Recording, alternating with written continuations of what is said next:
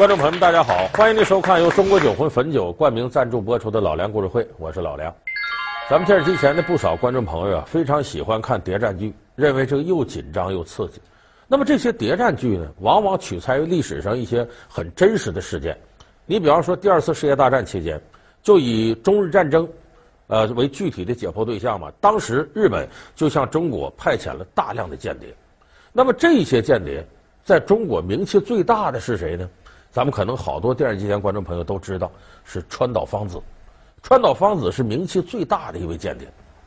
那么，其实川岛芳子后来抗日战争结束之后，他被抓起来了。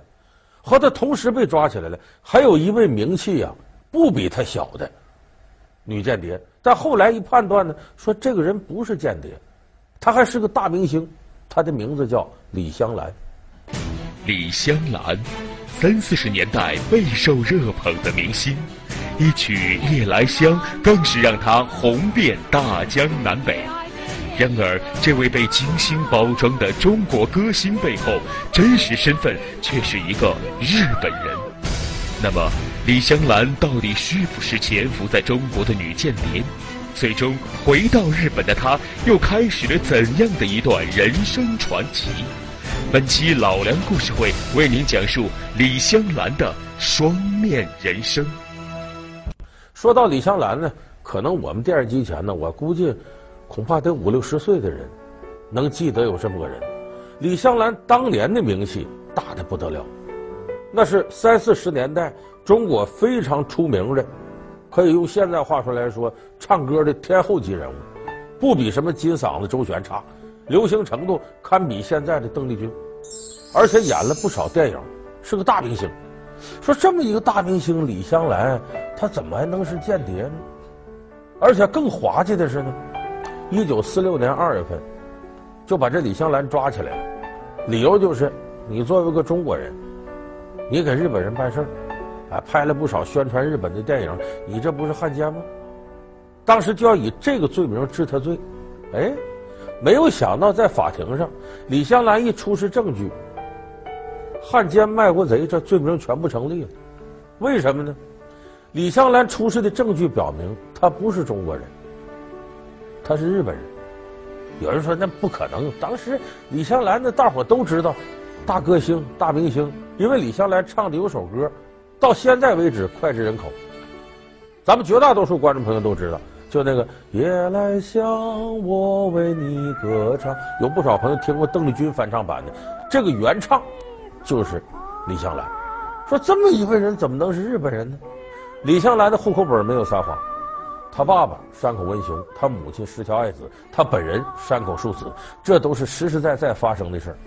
这事要说埋怨，得往上倒三辈儿，倒到李香兰的爷爷，他爷爷叫山口博。老家在日本佐贺县，他爷爷那个时候啊，就觉得中国的文化，尤其古代文化博大精深，他非常喜欢中国古代文化，所以他爷爷当时就全家从日本佐贺县迁到中国沈阳，后来叫奉天。当时到了那儿之后呢，在当地生了自己的儿子山口文雄，山口文雄后来回日本。又领回来个媳妇儿石桥爱子，在一九二零年二月十二号的时候，生下了李香兰。李香兰一九二零年生人，生下来之后，按照日本的风俗，起日本名字叫山口淑子。说他怎么叫李香兰呢？这是有原因的。那个时候，山口文雄在沈阳铁路局上班，家在现在的抚顺地方住。当时李香兰小的时候很讨人喜欢。当时沈阳银行的总裁叫李继春，李继春原先在部队里边是个挺有名的将军，后来到这个沈阳银行当总裁。这李继春喜欢这孩子，说这样吧，过去给我当养女吧。就这么着，李香兰过去给李继春，这才姓的李。说怎么叫香兰呢？李继春当年文武双全，能写文章，舞文弄墨，在报上发表文章呢，用香兰这俩字当笔名。咱们现在人一说香兰。太女性化，怎么老爷们用它当笔名？它不是。过去你往前倒，大伙儿要看过屈原的《离骚》，那里头香兰这是比喻君子的。哎，咱现在一提养花，君子兰，君子兰，这不是一个很女性化的名字。所以当时笔名为香兰，过去给我当养女，跟着我姓李，所以叫李香兰。所以说这个李香兰呢，准确点说呢，中国生中国养，但是人家父母确实是日本人，他还有日本的户籍，等于在这种教育环境之下呢，他接受了良好的教育，不光是中文，日语说的也很流利。所以说李香兰在那个时代啊，应该算得上一个非常非常特殊的人物。不这样的人物，当时就有人注意到他，谁注意他？日本军国主义这方面的工作者注意到李香兰，为什么？大家都知道，这个三十年代，日本发动九一八事变，占领东三省。他占领东三省的目的是什么？以此为根据地，虎视全中国。而且他把东三省当做自个儿的地盘，所以才把末代皇帝溥仪请来，建立伪满洲国。溥仪就是个傀儡，听日本军国主义的。那么这时候，日本是想长期。霸占东三省，进而呢能够把整个中国占领下来。那这占领我们知道，武力是解决一时问题，统治是需要长久的。所以呢，日本后来提出口号叫“中日亲善，中日友好”，就是咱们都一家，你老百姓别考虑日本人统治你们还中国人，咱都一家，分这干嘛？其实这是很伪善的口号。所以当时为了能够宣传中日亲善、中日友好，当时日本人呢，在这个。长春成立了一个协会，叫满洲国电影工作者协会，当然我们叫叫伪满洲国电影，那日本自己叫不能叫伪满洲国，满洲国电影工作者协会。这个协会干嘛呢？拍点电影，拍点纪录片，宣传中日亲善，糊弄中国人，也应对国际舆论。那么就这个时候，日本军国主义看上李香兰，为啥？李香兰人长得漂亮。一打听还是日本人，那军国主义挖你档案，掘地三尺，正宗日本人。难得的这李香兰在中国生活这么长时间，啊，汉语说得好，人还漂亮，能歌善舞的，想法把她捧红，为我所用。所以当时日本军国主义有关的人就找到李香兰，说我们这有些歌，有电影，你愿不愿意唱首歌，演个电影啊？这个李香兰自个儿知道自个儿是日本人，他父母这都告诉他了。所以他一看父母之邦的人来找来了，那本能的他就感觉很亲近。再一个，你想想那时候李香兰如花似玉，年纪轻轻，现在女孩子都是哪有不想当明星、不想出名的，都想出名。一看有这机会唱歌跳舞，自个儿条件还非常好，长得漂亮，身材又好，啊，嗓音又好，所以就很痛快的答应。从一九三八年的《蜜月快车》开始，李香兰在满映前后主演了《富贵春梦》《白兰之歌》《迎春花》《万世流芳》《我的夜莺》等十多部电影，这些影片也成为她日后被判为汉奸的罪证。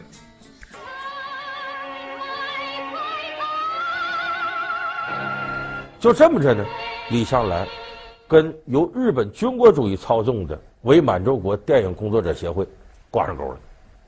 那个时候，有这个奉天广播电台，其实就类似于现在沈阳广播电台，那是被日本军国主义掌控的，里边经常放些叫呃新满洲歌曲，其实就是宣传日本中日亲善那一套。所以当时李香兰先从唱歌起步，在这电台里天天唱，他们一听这声音真好听。当然唱，他不可能唱日本的歌，一部分是日本歌，大多数还是中国歌曲。那这好听的什么孟姜女啊。什么《渔光曲》啊，这样的歌，李香兰都唱过。这当时很多人一听李香兰这歌啊，中国特色的歌，没有人认为她是日本人，都认为她是中国人。所以当时李香兰打着这样的旗号，穿着旗袍出席各种场合，这时候他宣传中日亲善，有很大的欺骗性。你说一个日本人到中国土地上中日亲善吧，大伙肯定想黄鼠狼给鸡拜年，没安好心。可是一个中国人要说中日亲善的人对我们真不错，可能这就有很大欺骗性。所以日本军国主义用就是用的这个。那后来李香兰名气越来越大，不光是军国主义捧她，她本身条件也确实好。你像脍炙人口的这个夜来香，说这个李香兰怎么成为她原唱呢？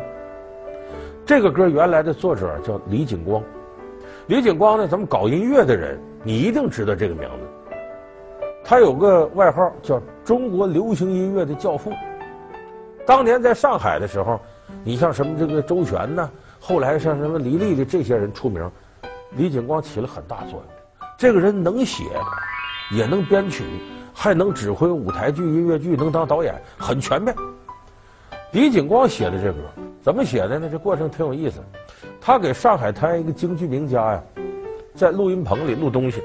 那会儿录音棚跟咱现在比不了，为了收音收得好，四面连个缝都得抹上。像现在搁海绵一贴就没事了，收音那时候不行，所以这个录音棚非常封闭。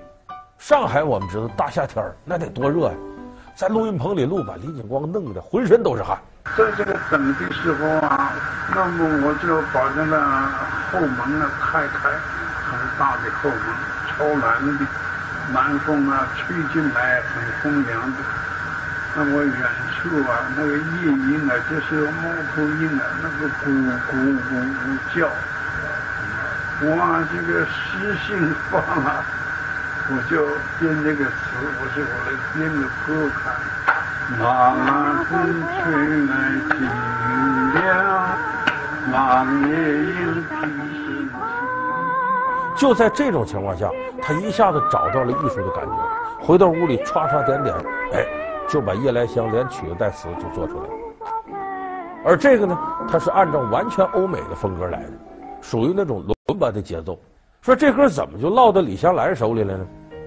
一开始李景光写完这歌，就地取材，在上海滩找人唱，先找到周璇，周璇试唱了一下，就觉得不是很舒服，后来又找其他的歌唱家，也不太对。为什么呢？因为周璇这些人呢，音域很宽。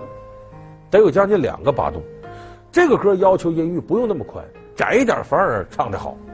这些歌唱家都觉得这歌不太适合我。李景光一看，找不着能唱好这歌的人，他手头事很多，就把这歌暂时放在一边了，就扔到他办公桌上了。过了大概有一年左右，正好李香兰从北平来到上海拍电影，跟李景光就认识了，到李景光的工作室做客。一下就看到桌子上这个曲谱了，李香兰这个食谱，拿起来一哼，原来，哎，这好啊，就跟李景光提出要求，说李老师能不能让我试试？李景光说你试试吧，我这都搁一年了。结果他一试，我们现在话叫小样，就是试唱的小样。当时李景光一听，哎呀，这真是文章本天成，妙手偶得之。这歌搁了这么长时间，简直就是给你量身打造一样。你的嗓音声线太适合这歌了。我爱这夜色茫茫，也爱这夜莺歌唱，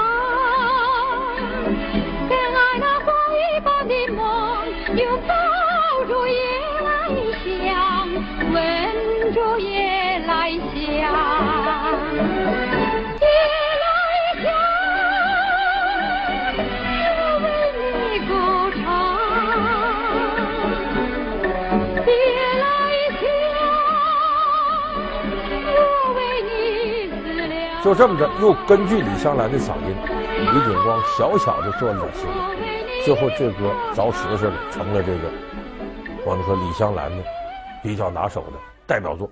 所以其实《夜来香》这歌当时成了李香兰的一个符号，也因为这个，李香兰又大火了一把。那么当然，在这种情况下，日本军国主义是特别愿意看到这情况，巴不得把你捧得更红，你为我的宣传服务。来试图把中国人弄得奴性十足，都接受中日亲善这一套。但是作为李香兰本身呢，她虽然少不经事，那时候才二十出头，很多事情像家国大事啊、政治啊、啊军事斗争啊，她并不了解。但是时间长了，她有属于自己的思考，她就琢磨：你说我啊，我穿着中国旗袍，唱着中国歌，中国是养育了我，我其实是个日本人。我宣传中日亲善，日本人还不让我说自己是日本身份。再傻的人，他也有自己思考，这个东西有点问题吧？他心里隐隐的就有些不安。后来这种不安被放大了，怎么放大了？他回日本探亲。我们前面说他老家日本佐贺县，过日本海关的时候，李香兰身材好，穿旗袍都穿习惯了。我们知道中国的旗袍很能衬托女性的曲线美。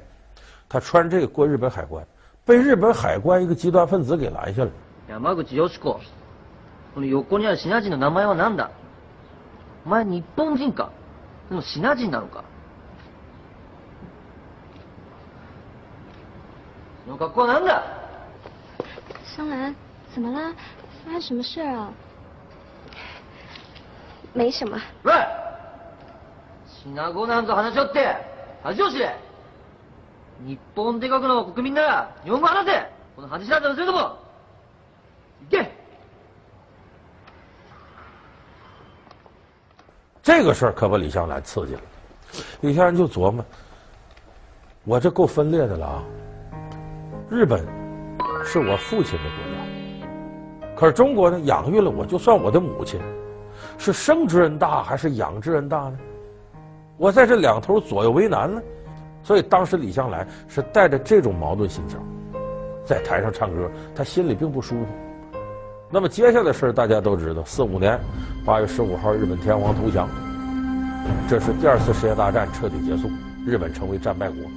那么战败之后，自然要对战犯、对这个战争过程当中的罪恶进行清算，所以才有我们前面说那李香兰，你个中国歌星啊，穿着中国衣服唱中国歌。说怎么着宣传中日亲善？你这怎么回事？汉奸吗？所以法庭才要审判他。一审判了之后，人家日本人，这确实是真的。这汉奸卖国贼不存在。再一调查，也没干什么间谍的事儿就是唱两首日本歌，宣传宣传中日亲善，那只能无罪释放。现在，中国上海军政部就被告李香兰犯汉奸罪一案进行宣判。本庭承认，作为证明日本国籍而提交上来的户籍謄本，具有完全的可信性。这上面记载的山口淑子，是山口文雄和爱的孩子，是日本人。本庭宣布，解除其汉奸罪嫌疑，无罪。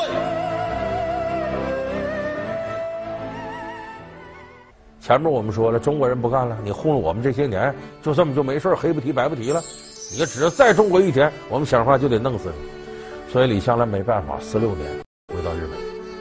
你想，他在中国已经生活了二十多年，一下子离开养他的这个父母之邦，再回到日本，咱们大伙想，谁心里能好受？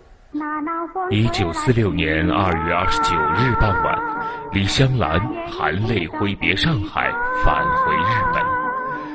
这时，收音机里响起了他演唱的《夜来香》，静由心生，带着忧伤，他说：“别了，李香兰，别了，我的中国。”好，感谢您回到由中国酒魂汾酒冠名赞助播出的《老梁故事会》。后来在日本呢，生活了好多年，他当时才结婚。嫁给了日本的一个外交官，叫大英弘，然后随着夫姓改名叫大英庶子，他们叫山口庶子嘛，跟着夫姓叫大英庶子。在一九六九年的时候，他终于再次走到公众面前，担任了日本富士电视台的节目主持人，主持什么呢？时政节目，专门跑到各个地方，越南的柬埔寨呀，采访那些时事政治当中的风云人物，还曾经跑到过南非，采访过纳尔逊曼德拉。到一九七二年，我们知道田中角荣首相访问中国，中日邦交实现正常化。哎，这时候李香兰发挥作用了。一九七四年，李香兰当选为日本国会议员，开始了自己的政治生涯。他一直为中日友好而奔波。他勇敢地揭露日本军国主义、侵华战争给中国带来的巨大灾难，表达了日中不再战，我们同是黑发黑眼睛的和平志愿。作为历史的牺牲者和历史的见证人，他教育日本青少年牢记那场深重的灾难，因为这全都是事实啊。到一九八七年来了个机会。终于中日交往非常正常以后呢，他随着代表团来到上海，还拜访了当年写《夜来香》的李景光。那时候李老已经九十多岁了。后来他又到了北京，把当年在北京生活的小胡同都逛个遍，北京这些驴打滚啊、二窝窝啊，什么什么这这这这些糕点呢，哎，买来尝一尝，聊以慰藉思乡之情。因为他在中国来说，两个城市他最熟悉，一个沈阳，一个北京。那么当然，他这个时机，日本人也没有忘。后来日本拍了个音乐剧，叫《李香兰》，也拍过电视剧叫《再见李香兰》。后来这个音乐剧拿到中国来呢，在长春呐、沈阳啊、北京啊演了十多场。很多人看了之后都感动流泪了，因为李香兰确确实实，他心里边也在衡量，说日本是我父亲的国度，中国是我母亲的国度。作为儿女来讲，最难受的就是这父母之邦他俩干仗，你弄得儿女在中间左也不是，右也不是。所以李香兰当时呢，为了推动中日友好，也做了大量的事儿。包括帮助日本政府制定一些法律文件，像对第二次世界大战期间有关慰安妇方面的赔偿问题，李香兰都是积极奔走，鼓与呼。那么今天李香兰已经九十二三岁了，呃，算得上是高寿，也在为这个中日友好呢，尽可能的做一些努力。其实我们回过头再看李香兰呢，出过大名，风光一时，但是挺不幸生活。为啥？他的出身谁也没法选择自己出身。你没法，你出生之前跟爹妈商量，我出来什么身份？所以出身他没法选择。他当这个明星呢，也在受背后的政治势力操纵。等到这个政治势力倒台了之后呢，他又没有办法离开养育他的国度这么些年。你就想想，谁愿意从养他的地方离开呢？谁不愿意跟过去的亲人熟人在一块待着呢？所以李香兰这一生啊，总体来说是很不幸的。但是他在政治上的作为呢？他虽然处在懵懂无知的状态，可是呢，他宣传了中日亲善，拍了不少片子，唱了不少歌曲。应该说，在那个时代呢，做了很多错误的事儿。可是我们从历史的角度再还原他的事迹，你就会发现呢，这些呢都不是不可原谅的。而且他这些年积极为中日友好奔走鼓与呼，这一点呢，应该说是值得我们肯定的。二零零五年，山口淑子在媒体上发表长文，劝诫日本首相不要参拜靖国神社，原因是那会深深的伤害中国人的心。《马路天使》中，他饰演的吹鼓手小陈幽默善良；《十字街头》中，他饰演的老赵天真热情。我爱他。我对他没有半点恶意，我真对他没半点恶意。林则徐中，他饰演的林则徐一身正气。要是打不退洋人，但愿粉身碎骨。他的电影广为人知，他被誉为人民艺术家。起来吧，祖国义勇的孩子们，斗争的时候来到了。然而，荧幕上光彩照人的他，在现实生活中却命运多舛。那么，是什么带给他牢狱之灾？又是什么让他妻离子散？在晚年，为何又留下一个个遗憾？下期老梁故事会为您讲述人生如戏的赵丹。好，感谢您收看，由中国酒魂汾酒冠名赞助播出的老梁故事会，我们下期节目再见。